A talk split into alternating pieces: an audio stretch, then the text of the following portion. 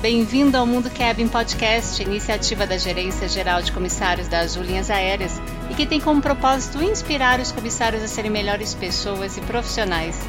Aqui a gente multiplica a nossa paixão em servir, desenvolver e cuidar uns dos outros.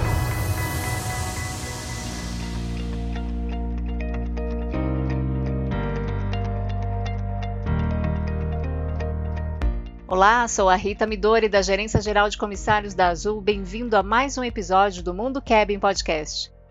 Trouxemos aqui um convidado que lidera um super time que faz a operação acontecer 24 horas, não desgruda os olhos da pontualidade dos voos da Azul e vai falar do tema pontualidade da estratégia, as ações pelos times de linha de frente. E também vamos conhecer um pouco o Daniel no lado pessoal. Daniel Tiquez, nosso diretor do CCO da Azul. Que prazer ter você aqui com a gente, seja bem-vindo. Oi Rita, oi pessoal, obrigado aí pelo convite. Estou muito honrado de estar participando desse podcast de vocês. Fiquei muito feliz de saber da iniciativa e estou pronto aí para suas perguntas. Me preparei direitinho, treinei muito e vamos lá, espero atender as expectativas. Maravilha, Daniel, eu que agradeço. Vamos começar o nosso bate-papo. Centro de Controle Operacional, CCO. Só de falar o nome dessa área já dá curiosidade. Daniel, comente aqui com a gente onde fica o CCO da Azul, como as suas equipes estão estruturadas e como vocês controlam tudo para continuar mantendo a Azul como uma das empresas aéreas mais pontuais no mundo. Legal, vamos lá. Eu acho que, primeiro assim, quando eu explico para alguém de fora, né, o que, que eu faço, que eu cuido, eu, eu sento na cadeira, né, de diretor de CCO, aí as pessoas falam, mas o que, que é CCO, né? Então eu costumo usar o seguinte exemplo para os leigos, né, que não são da aviação. Eu falo, vocês já viram aqueles filmes que a NASA, né, manda foguete para Marte, vai vai pra lua, etc e tal. E sempre tem aquela cena que o cara fala Houston, we have a problem. Eu explico que o CCO é Houston. então, show. mais ou menos, eu faço esse parâmetro para explicar, por exemplo, para as pessoas que não são da aviação, o que, que eu faço no meu dia a dia, né?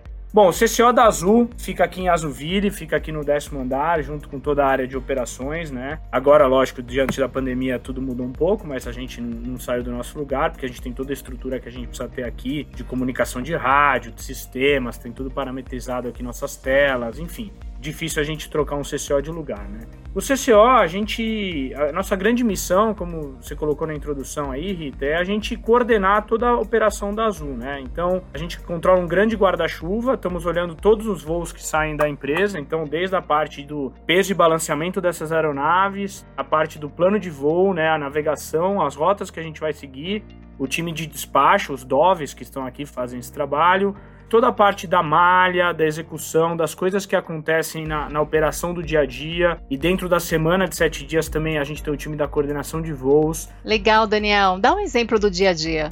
Por exemplo, nós estamos com uma operação hoje e um aeródromo fechou. Quem que vai cuidar da alocação dessa aeronave? Que aeronave a gente vai usar para fazer um outro voo? Como que a gente vai, vai readequar essa malha? É o time aqui dentro da coordenação de voos, tá? Entendido. Enquanto isso, o que acontece com os outros times do CCO?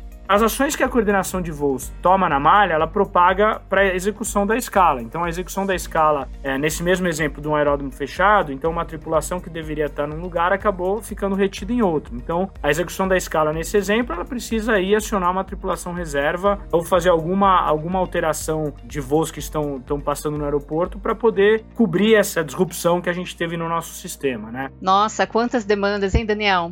Que outros times tem no CCO? Além disso, nós temos aqui na, dentro do CCO a área do MCC, que é toda a parte de manutenção, a parte que, que dá suporte aos times de da ponta que estão arrumando e, e, observando cada trânsito das nossas aeronaves e cada perímetro das nossas aeronaves para que elas saiam sempre 100% e para quando tiver uma pane a gente consiga, da maneira mais rápida possível, devolver essa aeronave para a malha. Lógico, sempre focado em segurança, né? No valor número um da Azul, segurança, e aqui no CCO não é diferente.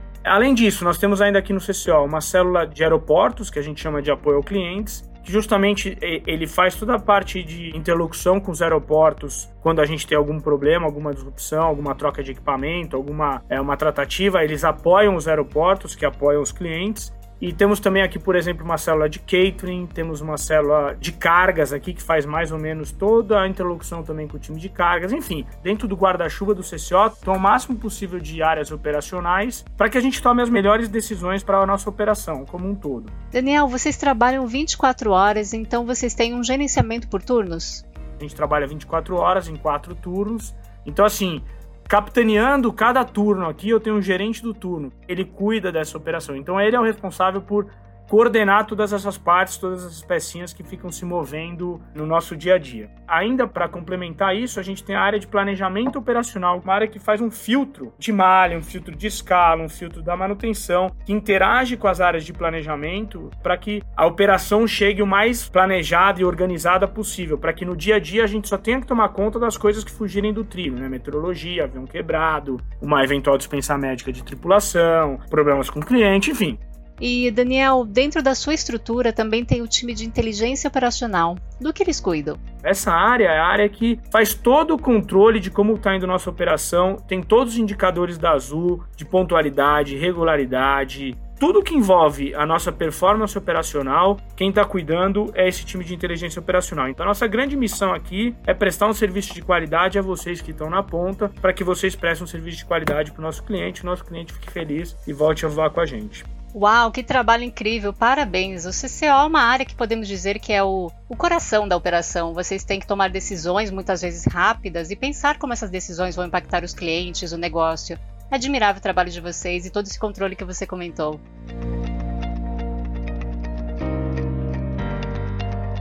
Falando um pouco de estratégia, que é algo super familiar para você e um dos temas que fez você se destacar muito na Azul, trabalhando antes com planejamento de malha.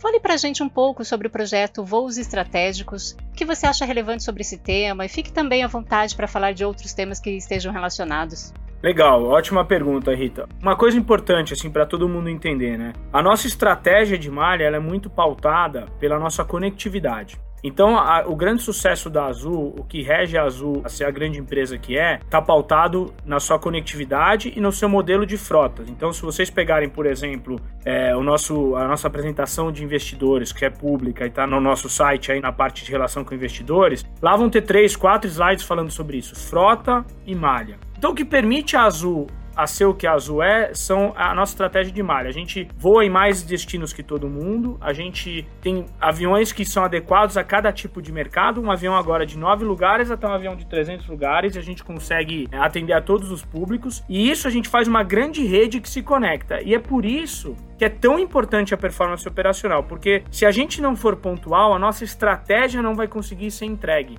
e a gente vai falhar no nosso plano de negócio. Então, a performance operacional, a pontualidade e a regularidade são, são fatores-chave de sucesso para a Azul, tá?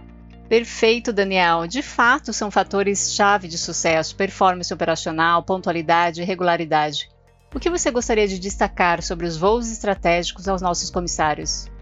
Os voos estratégicos, tendo uma ideia que a gente está aqui no CCO e propagando para a empresa inteira, é que a gente precisa ter scripts diferentes para tipos de voos diferentes. O que, que, é isso? Eu tenho um voo que, por exemplo, ele está num trilho apertado, ele está com alta ocupação e ele está com uma conectividade no próximo aeroporto bem apertada. Então, por exemplo, eu tenho um voo Campinas-Recife que decola às 8h10 de Campinas, pousa em Recife meio-dia e 30. Às 14 horas já começa o banco de conexão em Recife, aonde esse voo de Campinas trouxe para todos os destinos que atende nesse horário lá em Recife. Ou seja, a gente vem com voo lotado de conexão. Esse voo Campinas-Recife, a gente chama ele de um voo estratégico. O que, que a gente espera com isso? A gente espera que as equipes que estão na ponta peguem esses 20, 30 voos estratégicos por dia, entendam que esse voo ele precisa, não é que os outros não precisam, mas esse voo precisa de uma atenção especial. Esse voo precisa que a gente se ajude ainda mais, que a gente trabalhe com mais eficiência, que a gente preste atenção em todos os processos e procedimentos para ser efetuado da maneira mais eficiente possível. Fazendo uma vírgula aqui, pessoal, segurança é inegociável. Então, fazer com eficiência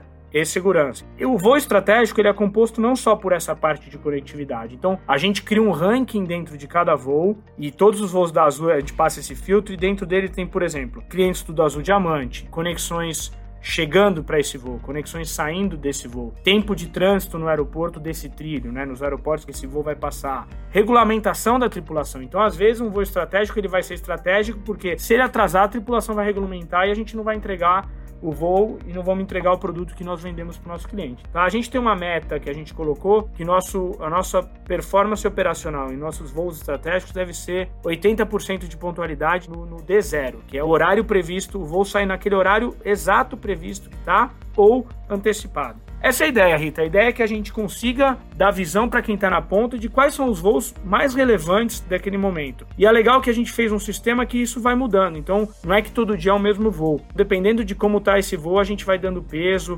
Os outros voos não deixam de ser tão importantes como esse, mas, por exemplo, equipe de aeroportos, um voo estratégico vai fazer um embarque com mais gente do que em outro voo não estratégico. Excelente, Daniel. E tudo isso em conjunto trazem ótimos resultados e ter voos no horário é primordial para uma ótima experiência do cliente. Falando em experiência do cliente, pontualidade e NPS. Aos nossos ouvintes, caso alguém não saiba, o NPS é a métrica que a Azul utiliza, assim como outras grandes empresas no mundo, para medir a lealdade do cliente. Daniel, a gente fala muito de pontualidade e NPS com as equipes e isso tem uma razão muito forte, que é a satisfação e fidelização dos nossos clientes. Fale um pouquinho pra gente, como que você percebe a correlação da pontualidade com o NPS? Legal, Rita. É o seguinte, a satisfação do cliente está totalmente ligada à nossa operação, tá? Então, quando você cancela um voo, a satisfação vai lá embaixo. Quando você atrasa um voo, a satisfação vai lá embaixo. E o pior, quando você, a gente está operando um voo atrasado, o cliente fica insatisfeito e ele pontua outros fatores do NPS, outros fatores da nossa pesquisa, de maneira ruim também. Então, por exemplo, nosso atendimento maravilhoso aí que o grupo de comissários faz. Quando o voo está atrasado, provavelmente a chance dele pontuar o atendimento do comissário pior, e na verdade não é por causa do atendimento, é por causa da pontualidade daquele voo que tá ruim. Então, assim, tá totalmente ligado a satisfação à pontualidade. Isso aí a curva do NPS e da pontualidade elas andam juntas. Quanto mais pontual, mais sobe o nosso NPS. E também quanto mais a gente não está sendo pontual, mais a gente afeta os outros critérios de medição que a gente tem, comissários, limpeza a bordo, entretenimento, enfim, tudo que está composto no NPS. Então assim, a satisfação e a escolha do cliente, ele, ele vai sempre escolher a empresa por alguns fatores de críticos para ele. Lógico, tem preço e o segundo lugar com certeza é a pontualidade e com certeza é produto e o atendimento que a gente faz também vem logo na sequência. E a pontualidade está ligado com a satisfação dele. Então, é muito importante esse cliente chegar no horário. E lembrando, 50, 60% dos nossos clientes que estão a bordo estão se conectando para algum lugar. Então, eu não ser pontual e ele correr o risco, ou ele perder aquela conexão dele, traz uma experiência muito ruim que com certeza vai ficar marcado na satisfação dele com a Azul. Por isso que a gente bate tanto na tecla da performance operacional. Ela é totalmente ligada ao NPS. A curva de NPS e performance andam juntas. Quando cai a performance, cai o NPS. Quando sobe, também sobe. Perfeito, muito bem colocado. Por isso a pontualidade é tão importante. Ela está diretamente relacionada com a satisfação do cliente.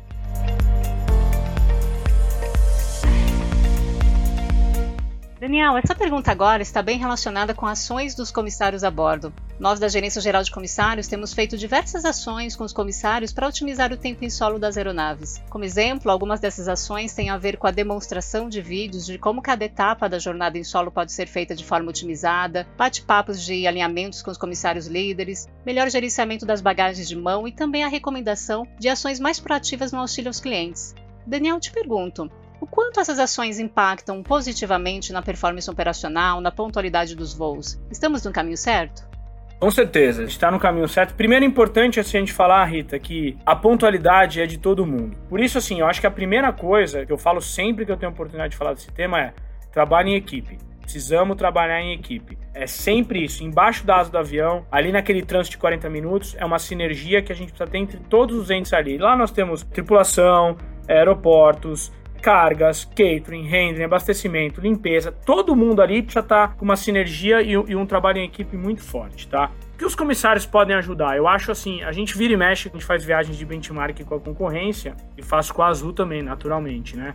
Eu vi muito ano passado, antes da pandemia, eu vi muito assim como a Latam, por exemplo, é, ela faz acomodação de bagagens dela. Isso gerou várias discussões entre nós, né, a gerência de comissários, a diretoria de comissários e, enfim, discussão de o que a gente poderia fazer mais. E eu fiquei muito feliz que eu viajei bastante agora em janeiro e fevereiro e eu vi os nossos comissários com uma postura bem legal, ajudando na acomodação, uma parceria legal com o time de solo. Eu acho que esse é o caminho, assim. Eu acho que a gente já tem o nosso OPA, a gente já tem a nossa maneira que é única de atendimento ao cliente e agora, desde que a gente a regra das bagagens mudaram, um dos grandes gargalos que a gente tem é a acomodação de bagagem.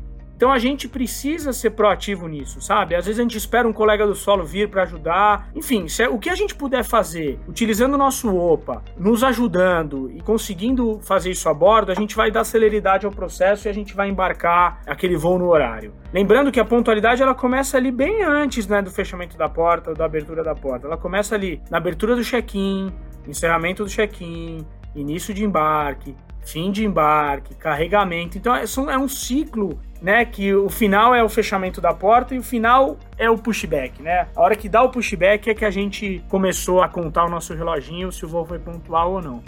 Ótimas colocações, Daniel. Principalmente que você comentou sobre a importância do trabalho em equipe, de benchmarking. Eu também acho bem legal a maneira que vocês estão sempre tentando melhorar o processo de desembarque dentro dessa pandemia. E eu tenho gostado muito da postura do grupo e, e o que eu tenho observado, eu acho que está no caminho. O que vocês puderem fazer de trabalho em equipe, de sinergia, de ajudar o colega, de ajudar. Então, por exemplo, você está num voo de extra Puxa, ajuda na acomodação da bagagem. O OPA, acho que tá aí para isso. Eu acho que a Azul ela dá uma criatividade, uma liberdade para os tripulantes grande, seja ele de que área que for, e a gente tem que aproveitar isso. Eu acho que é parceria, trabalho em equipe. Vamos todo mundo fechar essa porta no horário, cinco minutos antes, e fazer o pushback no horário. Então é isso é o sucesso da empresa, é isso que vai fazer nosso cliente voltar.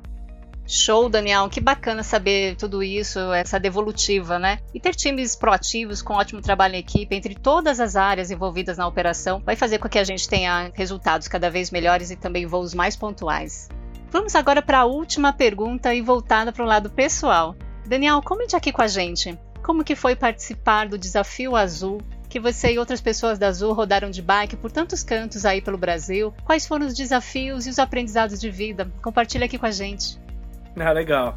Ah, acho que o Desafio Azul é um, é um, projeto aí já tem três anos, né? Começou com o Clebão, nosso diretor de TI, e eu participei de dois dos três que tiveram. Eu acho que é uma experiência, primeiro, assim, esporte, né? Muito importante. Eu levo muito pra minha vida praticar esporte. É bom pra saúde, é bom pra cabeça. Enfim, eu, eu recomendo a todo mundo que eu posso. Faz qualquer tipo de esporte, qualquer esporte é válido. Eu falo isso pro meu filho. Até 18 anos, enquanto eu pagar tuas contas, você vai fazer esporte. Você escolhe qualquer um, mas você vai fazer. Eu acho que isso aí traz pra, pra pessoa só coisas positivas positivas, né? É verdade. E Daniel, como que você entrou nesse desafio azul?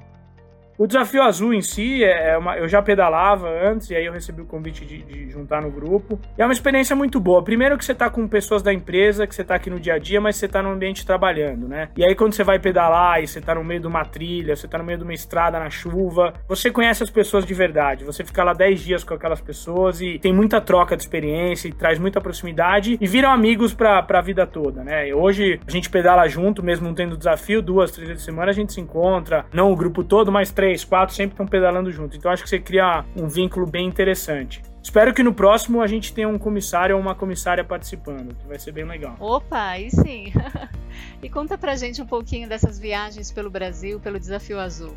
Você tá andando pelo Brasil, passando por lugares que geralmente você não passa, é, é, incrível. E de bicicleta você tem uma visão das coisas diferentes. Você passa por lugar devagar, né? Você não tá no carro. Então você tem a oportunidade de, de ver a, a cara de fascinação de uma cidadezinha pequena quando passa um grupo de 20 pessoas uniformizadas pedalando. E muita gente conhece a Azul e fala da Azul. Por que, que vocês não vão mais aqui? Então a gente passou em Diamantina, em São João del Rei, em outros lugares que, pô, você voava em São João del Rei, por que, que você não voa mais aqui? A gente quer Azul aqui. Então todo mundo muito feliz. E o legal também, juntando pessoas da cidade que pedalam e acompanhando a gente. Então é uma experiência única, além do, claro, grande esforço físico que você tem que fazer, são 500 quilômetros, muita subida, chuva, lama, trilha para cá, descida também, né? As pessoas falam muito da subida, mas a descida é onde mora o perigo, né? Onde você pode se machucar. É uma experiência incrível, assim. Você depois você termina aquilo bem cansado, exausto, mas você fala, puxa, quando é que vai ser o próximo, sabe? Porque te dá uma sensação de realização, assim como qualquer prova, né? Tem gente que corre, tem gente que nada, enfim, tem gente que faz triatlon. Eu acho que qualquer prova, a hora que você termina, você fala, pô, consegui atingir um obstáculo, me desafiei. É desafiador mesmo, não é fácil, tem que treinar e. Mas o legal é que a bicicleta ela é bem democrática e qualquer pessoa pode fazer, né? Então acho que é, é super rico. Eu espero que essa pandemia termine logo e vai terminar terminar, né? As vacinas estão chegando. Eu acho que é um momento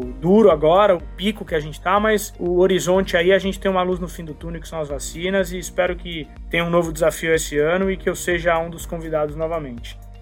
Com certeza, Daniel. Que fantástico, muito legal você compartilhar esses aprendizados. E Daniel te acompanha aí pelas redes sociais e fico impressionada com as viagens de bike que você faz, os caminhos que você percorre, é inspirador.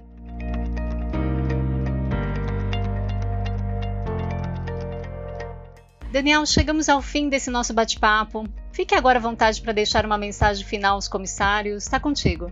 Legal, obrigado pela participação. Fica o convite aqui de sempre que possível vocês visitarem o CCO, né? Eu acho que a, gente precisa aumentar cada vez mais nossa interação. Eu acho que a gente tem um grupo de comissários maravilhoso. A nota de NPS mostra isso, o atendimento, a satisfação do cliente, do atendimento que vocês prestam, ele é único e é muito bom, é muito legal quando você entra no avião da Azul e você vê sempre as pessoas sorrindo, felizes e trabalhando ali com, com satisfação.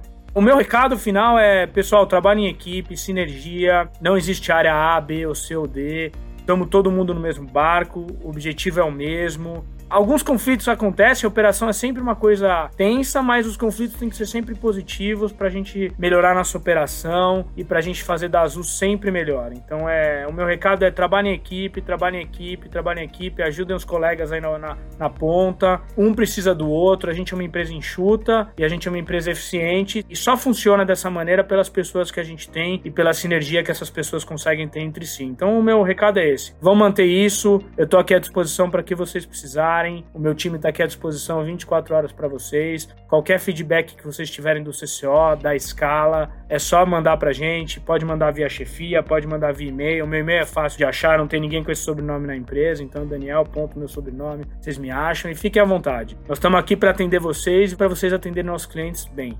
Então, acho que é isso, Rita. Muito obrigado pelo convite e pela, por essa oportunidade. Maravilha. Daniel, esse bate-papo foi muito bacana. Parabéns por estar à frente aí do CCO, uma área tão estratégica na Azul. Parabéns pela criação de novos projetos bem-sucedidos e que tem contribuído muito com melhores resultados na Azul. Bom, finalizamos mais um episódio do Mundo Cabin Podcast. Que você tenha aproveitado, tirado boas lições e conhecido mais esse grande profissional Daniel Tkes. Esteja com a gente nos próximos episódios. Até breve!